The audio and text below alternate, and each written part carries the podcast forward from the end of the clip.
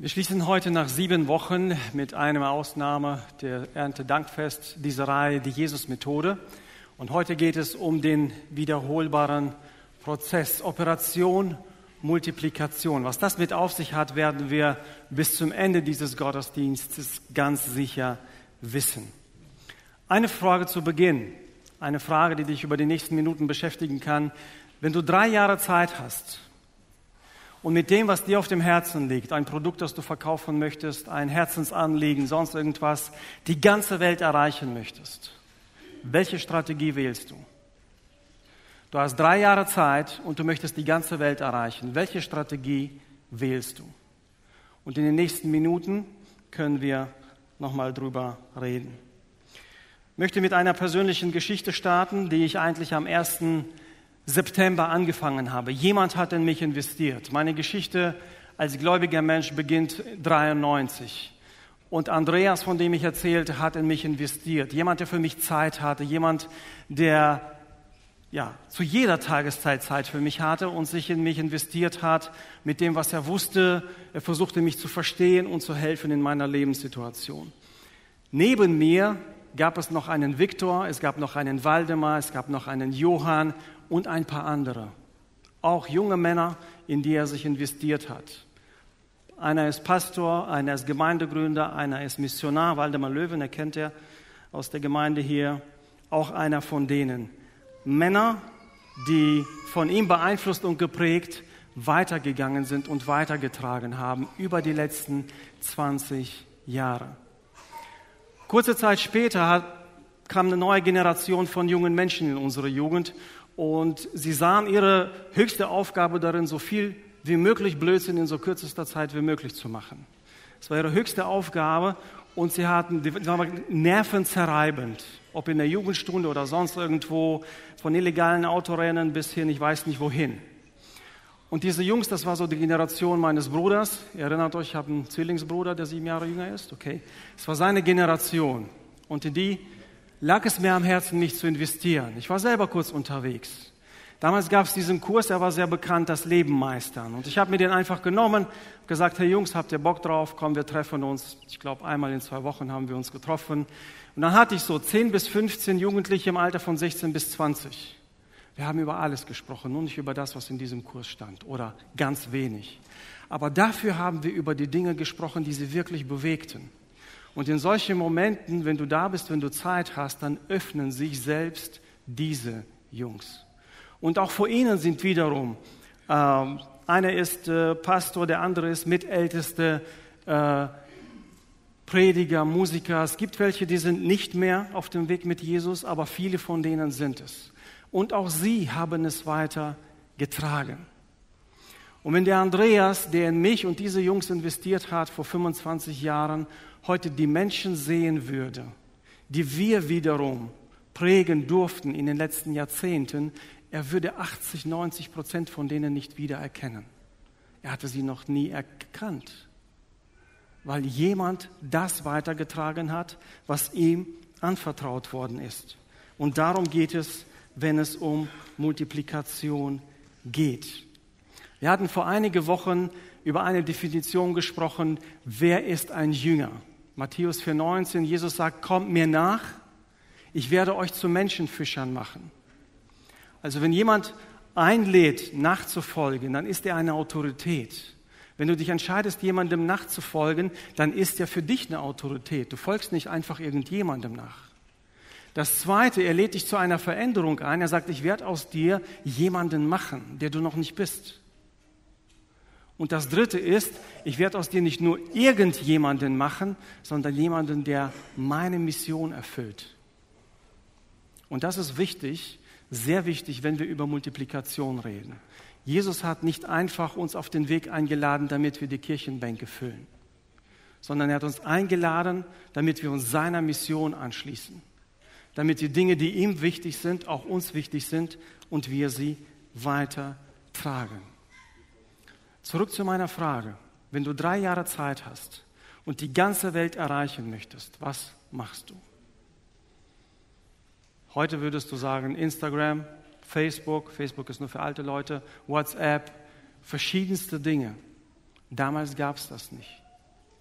Alles, was Jesus gemacht hat, ist, es hatten zwölf Männer investiert, von denen einer später einen ganz falschen Weg ging. Er hat in zwölf Menschen investiert, um einen Auftrag zu erfüllen, der die ganze Welt betrifft. Und darum geht es heute. Darum geht es auch Jüngerschaft. Die Sache ist die, es gibt für ihn keinen Plan B. Sein Plan beinhaltet nicht deinen Sitznachbarn. Sein Plan beinhaltet dich. Sag's mal mit mir ganz laut. Ich bin sein Plan. Ich bin sein Plan. Sag's laut für dich selbst. Ich bin sein Plan. Nicht irgendjemand. Es hätte nicht funktioniert, wenn Petrus, Andreas, Johannes und Jakobus und viele andere gesagt hätten, ach, das macht mein Brüderchen schon. Er ist älter, er ist weiser, er kriegt das schon hin.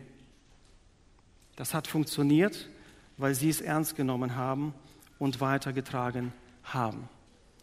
Der Andreas, der in mich investiert und andere Männer investiert hat, leitet seit 12, 15 Jahren eine berufsbegleitende Wochenendbibelschule, über die er Hunderte von Menschen erreicht und mittlerweile ganze Gemeindelandschaften prägt. Vieles von dem, was ich fraglich finde, wie er sie prägt, aber er ist seiner Vision treu geblieben. Er investiert in andere Menschen.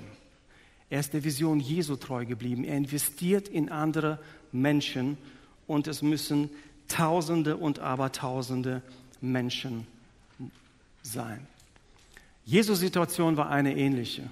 Er hatte einen Riesenauftrag, die ganze Welt. Und er hatte nur zwölf in seiner Gruppe, die sein Einflussbereich waren. Männer, die sich ihm anvertraut haben und in die investiert er. Er geht nicht auf große Bühnen. Er sucht auch nicht irgendwelche einflussreiche Politiker, über die er schnellstmöglich seinen Plan erreicht sondern investiert in arme Fischer, die noch nicht mal eine Ausbildung als Betriebswirtschaftler haben, die irgendwelche Zusammenhänge wie Menschenführung oder sonstiges gelernt haben. Ganz einfache Männer über einige Jahre. Das ist seine Strategie. Er investiert in jüngermachende Jüngermacher. Er investiert in Menschen, die zwar nicht viel von Theologie verstehen, aber ganz viel über Treue verstehen und das annehmen, was er ihnen gibt und das auch weitertragen. Jesus setzt aber dabei nicht ausschließlich auf seine Jünger. Das ist so die menschliche Seite, der menschliche Part. Er stellt ihnen zur Seite, ja viel mehr als nur zur Seite, den Heiligen Geist. Der Heilige Geist, der in ihnen Wohnung nimmt, nicht nur einfach hinterherläuft, und das segnet, was wir machen wollen, sondern der in uns Wohnung genommen hat. Das ist seine Strategie. Und wenn ich diese Reihe für mich überschreibe, wenn ich die behalten möchte, dann gibt es für mich zwei Sätze. Ich möchte von Jesus noch mehr lernen und ich möchte in andere investieren. Das ist Jüngerschaft. Du bist immer ein Lernender, aber du darfst, nachdem du ein bisschen was gelernt hast, auch andere mit anführen, begleiten und anleiten. Von Jesus lernen und in Menschen investieren ist das Jüngerschaftsprinzip. Multiplikation beginnt mir immer mit einem Menschen. Ob er Andreas heißt, ob er Anna heißt, Marina, wie auch immer. Es beginnt mit einem Menschen, der Verantwortung fühlt für denjenigen, der in seiner Nähe ist. Und diese Verantwortung übernimmt für diesen Menschen. In welcher Form es auch immer ist. Beziehungen sind unterschiedlich, Situationen sind unterschiedlich, aber es beginnt mit einem Menschen, der sieht jemandem und sagt, okay, ich möchte diese Person begleiten, irgendwie helfen in der momentanen Lebenslage oder unterstützen oder weiterbringen, was immer das für eine Situation ist. Wir haben aus dieser Reihe gelernt, Beziehungen, die Beziehungsgeflechte, in denen wir leben, sind das, was uns zur Reife führt. All das, was wir hier lesen, All das, was wir auswendig aus diesem Buch können und Lieder, die wir auswendig kennen, bewirken gar nichts, wenn ich nicht anfange, das zu leben, angefangen in meinem engsten Kreis und nach außen hin. Nur dann wird es Realität. Nur dann ist es sichtbar und für Menschen, die noch nicht gläubig sind, erkennbar. Hey, da ist mehr dran als nur ein totes Buch. Da ist mehr dran als nur eine Reihe von Buchstaben.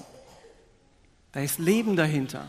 Da gibt es jemanden dahinter, den ich nicht sehe, der das Ganze bewirkt, weil so können Menschen natürlich nicht sein. So können Menschen sich nicht entscheiden von sich selbst aus. So können sie nicht leben. Es gibt etwas dahinter. Durch Beziehungen reifen wir persönlich und auch geistlich. Wir investieren uns in Menschen und das ist ganz abhängig von dem, wen ich vor mir habe. Manchmal heißt es einfach in der Situation zu verstehen, was braucht er oder sie, wie kann ich helfen. Manchmal heißt es für sie zu beten, manchmal heißt es aber auch eine falsche Einstellung von der Bibel zu erklären und zu sagen, nein, das ist eigentlich so gemeint und dieser falsche Gedanke von dir bewirkt eigentlich deinen falschen Lebensstil. Ich weiß nicht, was die Menschen bewegt, die in deiner nächsten Umgebung sind, die dein Einflussbereich sind wie du ihnen helfen kannst. Aber immer ausgehend von dieser Person suchst du Gelegenheit und wenn du die Möglichkeit hast, sprichst du in ihr Leben hinein. Auf eine ermutigende oder korrigierende, unterstützende Weise, was immer die Situation verlangt. Es ist eben so, und das machen uns Kinder vor, wer, Sascha hat ja am Anfang auch gesagt, all diese, diese Lebensphasen im Jüngerschaftsrat, die widerspiegeln eigentlich das natürliche Leben. So, und wenn, wenn du eine Familie hast mit mehreren Kindern und eins von denen hat gelernt zu lesen, acht, neun, das kann schon lesen, was macht ihr mit kleineren Geschwistern? Er sagt, so, wir spielen heute Schule. Ich werde euch vorlesen. Was macht das Kind, wenn es gelernt hat zu laufen? Das schleppt die kleinen Geschwister überall mit, hilft ihnen auf die Beine, versucht ihnen beizubringen, selber zu gehen. Es ist ganz natürlich, dass Ältere sich in Jüngere investieren ob es nun natürlich oder auch geistlich ist, auf welcher Ebene auch immer. Und genau das meine ich damit, wenn ich sage, in andere investieren. Es gibt etwas, was du schon weißt, was du schon kannst, was du schon gelernt hast und anderen weitergeben kannst. Ein Teil der Bibel, den du verstanden hast, oder eine Gebetserhörung, die du erlebt hast.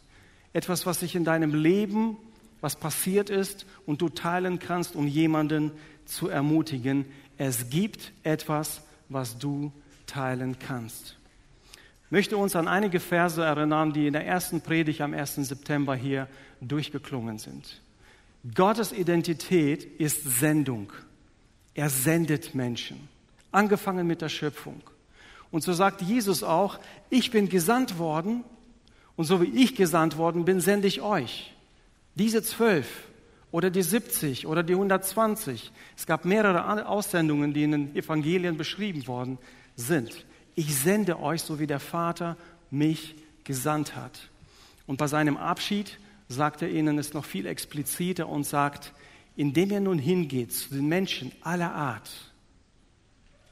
macht sie zu Jüngern, tauft sie und lehrt sie. Das sind die drei Schritte, die dafür notwendig sind macht sie zu Jüngern, bringt sie Jesus näher, lehrt sie das, was Jesus gelehrt hat und tauft sie, bringt sie in die Gemeinde hinein. Lasst sie Teil einer gläubigen Community werden, einer Gemeinschaft werden. Und etwas möchte ich diesen Versen hinzufügen. Jesus setzt eigentlich diesen Auftrag fort in Apostelgeschichte 1.8 und sagt, wenn der Heilige Geist auf euch herabkommt, wenn er in euch Wohnung nimmt, dann werdet ihr mit Kraft ausgerüstet werden und ihr werdet befähigt werden. Jesus sagt nicht einfach, so, jetzt seid ihr drei Jahre bei mir gewesen, jetzt geht mal, versucht mal, ich gucke mal, wie es klappt oder nicht klappt und dann machen wir Reflexionsgespräche, machen wir Mitarbeitergespräche und dann gucken wir, ob ihr bleiben dürft oder nicht bleiben dürft. Er sagt, bevor er losgeht, sage ich euch Folgendes. A, mir gehört alle Macht in diesem Universum. Es gibt keine Macht, die größer ist als meine. B, ich bin bei euch jede Sekunde deines Lebens. Jeden Atemzug bin ich in deiner Nähe. Und dann wird es realistisch dadurch, dass er sagt, hey, wenn ich gehe, sende ich euch den Heiligen Geist. Und dieser Heilige Geist wird nicht irgendeine Begleiterscheinung, auch nicht der Heiligenschein über euch sein, sondern eine Person, die in euch Wohnung nehmen wird die euch von innen her motivieren wird, leiten wird. Er wird der Erinnerer sein. Er erinnert euch an das, was ich gelehrt habe. Er wird der Tröster sein, dann, wenn ihr Trost braucht. Er wird der Helfer sein, wenn ihr nicht weiter wisst. Er wird der Offenbarer sein, wenn es darum geht, Gottes Herrlichkeit zu offenbaren. Ihr seid nicht alleine unterwegs. Und diese wundersame, übernatürliche, über alles faszinierende Kooperation zwischen fehlerhaften Menschen und einem vollkommenen Gott als Heiligen Geist vereint, dürfen wir eine jüngermachende Kirche sein. Dürfen wir jüngermachende Jüngermacher sein. Jemand sein, der in ein Leben des anderen investiert, sein Leben teilt und jemandem hilft, ein Stück weiterzukommen. Und dabei, wer es von euch gemacht hat, und ich gucke durch die Reihe, viele von euch haben hier Jahrzehnte investiert in andere Menschen. Und Teil der Menschen, die heute hier in der Gemeinde sind, sind hier, weil du in sie investiert hast. Und es gilt nur, die zu ermutigen, die es schon tun und die anzuspornen, die es noch nicht tun, diesen Staffelstab zu nehmen und bei der nächsten Gelegenheit weiterzugreifen. Multiplikation fängt mit einem Menschen an, der Verantwortung für einen anderen übernimmt, der praktisch Nächstenliebe übt. Dem es nicht genug ist, dass diese Person eine Fehlentscheidung nach der anderen trifft dem ist es nicht genug, dass die Person seit zehn Jahren in der Gemeinde ist und immer nur noch ein gelegentlicher Besucher ist. Er fängt an zu beten, er spricht sie an, er versucht einfach die ersten Schritte zu gehen, dort anzufangen, wo sich die Möglichkeit bietet. Multiplikation beginnt mit einem Menschen. Und wenn du mich fragst, André, wie kann ich investieren? Ich bin ein halbes Jahr habe ich mich entschieden oder ich bin vielleicht nur drei Jahre unterwegs, aber ich habe noch nie die Bibel durchgelesen. Was kann ich schon? Genau, das ist meine Frage an dich. Was kannst du schon? Nicht abwerten, was kannst du schon, sondern was kannst du jetzt schon? Das, was du gelesen hast, das, was du verstanden hast, das, was dir jemand anders erklärt hat und für dein Leben wirksam war, erzähl es, gib es weiter. Und wenn du noch so wenig weißt, dass du gar nicht sagen kannst, kannst, ich bete für dich. Hey, komm, wir gehen gemeinsam diesen Weg. Hey, komm, wir gehen zu jemandem, ich kenne da den Peter und der hat die Bibel schon 50 Mal durchgelesen. Er soll es uns doch erklären. Ich nehme einfach jemanden bei der Hand. Wer ältere Geschwister es mit kleineren tun und denen einfach ganz natürlich das beibringen, was sie schon können. Was kannst du schon? Diese Frage, die Antwort auf diese Frage wird dir auch den Weg öffnen, was du eigentlich machen kannst. Jeder von uns hat einen Einflussbereich. Es kann Familie sein, das kann, können Kollegen sein, Nachbarn sein. Jeder hat von uns ein Beziehungsgeflecht, in dem wir leben. Und es bieten sich, auch wenn du sagst, hey, ich wir, nicht wirklich, ich, ich weiß nicht und so, es bieten sich tausende Gelegenheit, in dem Beziehungsgeflecht, in dem du bist, den Menschen zu investieren. Es kann so banales sein, dass du jemandem bei einer Bewerbung schreiben hilfst. Das ist sein eigentliches Problem. Hier muss er weiterkommen. Da fange ich an. Es kann sein, dass du einfach mit jemandem fährst und einen Kaffee trinkst und das, über das sprichst, was diese Person bewegt. Du investierst in jemandem mit dem, was du schon kannst. Und wir wollen in den nächsten Minuten uns über ein paar Schritte Gedanken machen, wie das anfangen kann. Es fängt damit an, dass du auf die Menschen achtest, die in deiner Nähe sind, die in deinem sogenannten Einflussbereich sind. Es können ganz unterschiedliche Menschen sein aus den Gruppen, die ich genannt habe. Hab einfach Acht auf sie. Geh nicht an ihnen vorbei, schau nicht über ihren Kopf drüber, sondern sprich sie an. Frag sie. Ganz einfach, wie geht's dir? Hey, ich habe dich schon länger nicht gesehen, geht's dir gut? Hey, ich habe gehört, du warst im Krankenhaus, geht's dir gut? Wie auch immer das Gespräch beginnt, nimm die Leute wahr, die in deiner natürlichen Umgebung sind, die dir nahe sind. Mit dem Interesse beginnt alles, dass wir aufhören, einfach über die Köpfe hinauszuschauen und den Menschen eigentlich sehen und auch ablesen können am Gesicht, wie es dieser Person geht oder einfach darum beten, wo wir anfangen können. Es gibt nur einen Grund, warum sowas funktioniert. Warum dieses Multiplikationsgedanke sich über Jahrtausende fortsetzt. Und das ist Treue. All das, das ganze System bricht zusammen, wenn es keine Treue gibt. Das ganze System lebt von Treue, lebt davon, und das werden wir am Ende der Predigt sehen, dass jeder Einzelne treu ist dort, wo er ist. An dem Ort, wo er ist, in der Lebensphase, in der er ist, in der Aufgabe, in der er ist. Und das ist jeder von uns. Ein vierjähriger Junge, zehnjährige junge Frau, 15, 60-jähriger, ganz gleich. Jeder von uns sollte treu sein in dem, was wir tun können. Dann beginnt die Reise. Und das Letzte ist, vertraue dem Heiligen Geist. Der Sascha hat es auch am Anfang aufgeführt. Wenn ich in jemanden investiere, dann kann ich nur mein Part erfüllen. Ich kann nicht Gottes Part erfüllen, aber seid euch sicher, Gott wird euch nie was schuldig bleiben. Er wird immer an eurem und am Herzen der Leute arbeiten, mit denen du zu tun hast. Er wird immer seinen Part erfüllen. Aber dann gibt es auch einen Part der Personen, die du investierst. Und vielleicht investierst du seit einem halben Jahr, einem Jahr, zwei Jahre und du siehst keinen Unterschied. Du siehst nichts. Du kannst aber für diese Person nicht übernehmen. Sie muss sich selbst entscheiden, sie muss wollen, sie muss beginnen, sie muss losgehen. Sei dir dessen bewusst, du erfüllst nur deine eigene Rolle. Du überlässt Gott das, was er tun kann, und überlässt dieser Person, in die du investierst, das, was sie tun kann. Und dann wird Gott das Beste machen. Vertrau dem Heiligen Geist. Ich möchte im nächsten Schritt eine Interaktion, wie Sascha sie nannte, durchführen, um einfach aufzuzeigen, was passiert, wenn wir treu sind. Was passiert, wenn jeder von uns das macht, was er kann, was er schon kann und einfach dem treu ist, was Jesus sagt. Geht hinaus und macht Jünger. Ich hätte auch eine Tabelle an die Wand werfen können, aber die Wirksamkeit geht uns dabei verloren. Und ich beginne mal einfach damit, dass ich sage, okay, lass uns das mal durchspielen. Wir haben eine Zeitschiene von zehn Jahren. Und ich nehme mir vor, in diesen zehn Jahren werde ich in eine Person pro Jahr investieren. Ich hole mir aus dem Saal eine Person, sie wird die Person sein, in die ich mich investiere, ein Jahr, und dann spielen wir das Spiel durch, um etwas deutlich zu machen. Nehme als erstes den Juniors, bitte dich mal nach vorne zu kommen. So, er ist in Anführungsstrichen mein Jünger fürs kommende Jahr.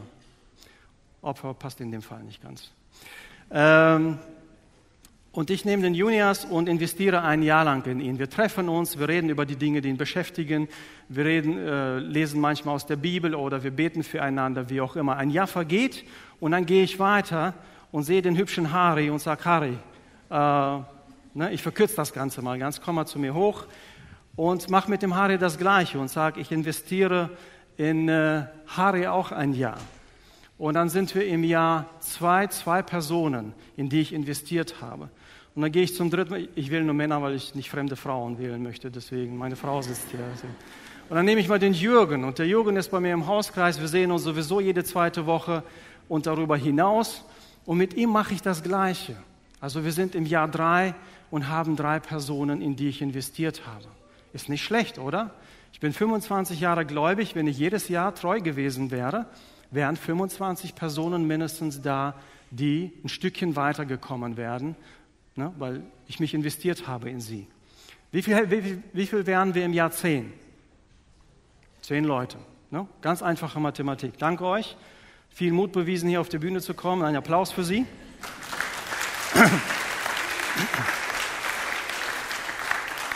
Jetzt machen wir das ganze Spiel noch einmal, nur eigentlich so, wie Jesus es sich gedacht hatte und sollen einfach mal sehen, wie Multiplikation geschieht. Ja, ich wähle mal einfach den Sebastian aus. Sebastian ist äh, derjenige, komm zu mir, sei so mutig, bist ja sonst nicht so schüchtern. Äh, und ich investiere ein Jahr lang in ihn. Genauso wie hier bei Jürgen, bei Harry und bei Junias. Ein Jahr treffen wir uns, wir lesen miteinander, wir beten miteinander, wir reden über die Dinge, die uns im Leben beschäftigen. Und das ist nie, wenn du das gemacht hast, weißt du das. Es ist nie eine Einbahnstraße. Du kriegst immer mehr zurück, als du investierst. Aber jetzt mache ich was entscheidend anderes. Ich sage zum Sebastian, ich investiere gerne in dich dieses Jahr. Meine Bitte ist nur, dass du nach diesem Jahr hingehst und genauso das Gleiche machst, dass du jemanden findest und sagst, hey, und anfängst zu beten, ich möchte mein Leben in dich investieren. Das, was Gott mir geschenkt hat, will ich dir weitergeben, okay? So, das Jahr vergeht, wir gehen beide los. Du suchst dir auch jemand aus dem Saal aus und bringst ihn auf die Bühne. So, wir werden mal Frauen-Männer-Grenzen nicht mehr beachten. Okay, ich nehme mal die Elena äh, und nehme sie mit und sage, ich investiere ein Jahr in sie. Natürlich in dem Beisein meiner Frau. Ähm, ihr versteht ungefähr, worum es geht, aber lasst es einfach auf euch wirken, okay? Das ist die Zeit, Igor, wir haben Zeit. ähm, jetzt, jetzt investiert Sebastian in Igor und ich in Elena und wir beide fragen sie gleich am Anfang. Ne? Die Aufgabe ist, dass du später auch jemanden findest, in den du investieren kannst, eine Person, okay? Die sagen, ja, machen wir, wir gehen zu viert los. Suchen uns wieder eine Person, müssen nicht so weit nach hinten laufen, nehmen wir den Stefan, können einfach mal Namen rufen und äh, vorausgesetzt, sie sind gehorsam, kommen sie dann auch.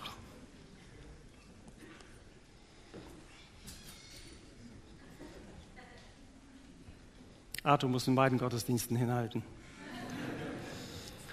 Gleiches Spiel. Wir reden miteinander, wir treffen, wir helfen einander da, wo wir können. Am Ende verpflichte ich mich, das weiterzugeben, was ich gelernt habe. Nichts Besonderes, nur das, was ich gelernt habe und schon kann. Okay? Und jetzt gehen wir los. In welchem Jahr sind wir? Im dritten Jahr, okay? Jetzt gehen wir wieder los. Jeder sucht sich eine Person,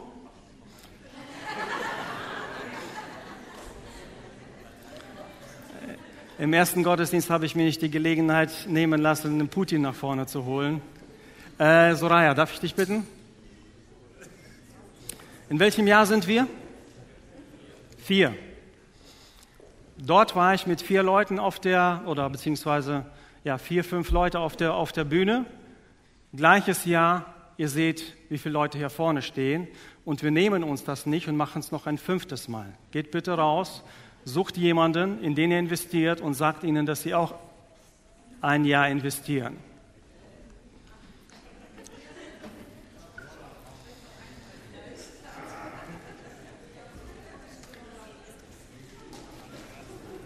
Wen hast du, das? Okay. Edgar, kommst du auch mit nach vorne?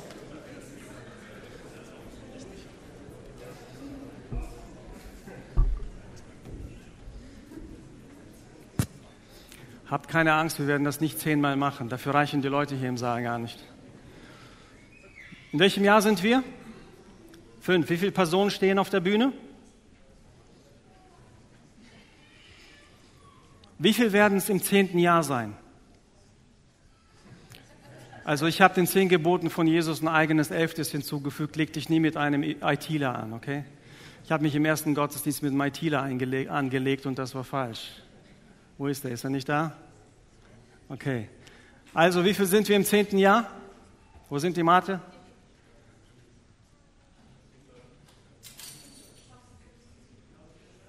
(1024). Im ersten Fall würde ich mit zehn weiteren Personen hier auf der Bühne stehen und das wäre ein gutes Resultat. Aber das ist nicht die Strategie, die Jesus am Anfang gewählt hat, als er nur in zwölf Leute investiert hat. Und über 2000 Jahre könnt ihr sehen, über die ganze Welt, wie sich diese Strategie erfüllt hat. Der hat sich nur eines nicht nehmen lassen und da sind wir wieder reifer durch Beziehungen. Es läuft nur über Beziehungen. Und Beziehungen kannst du nicht auf der Bühne machen, Beziehungen kannst du nicht durch einflussreiche Politiker machen. Das kannst du nur machen, wenn du dich selbst in jemanden investierst. Vielen Dank euch, Riesenapplaus.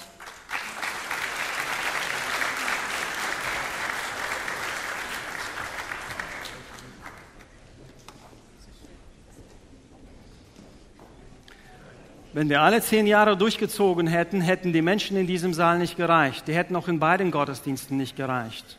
Und der Schlüssel dazu ist zweifach. Einmal die menschliche Seite Treue. Ich mache nur das, was ich kann, mit dem, was ich habe. Und investiere in die Menschen, die sowieso schon in meinem Leben sind.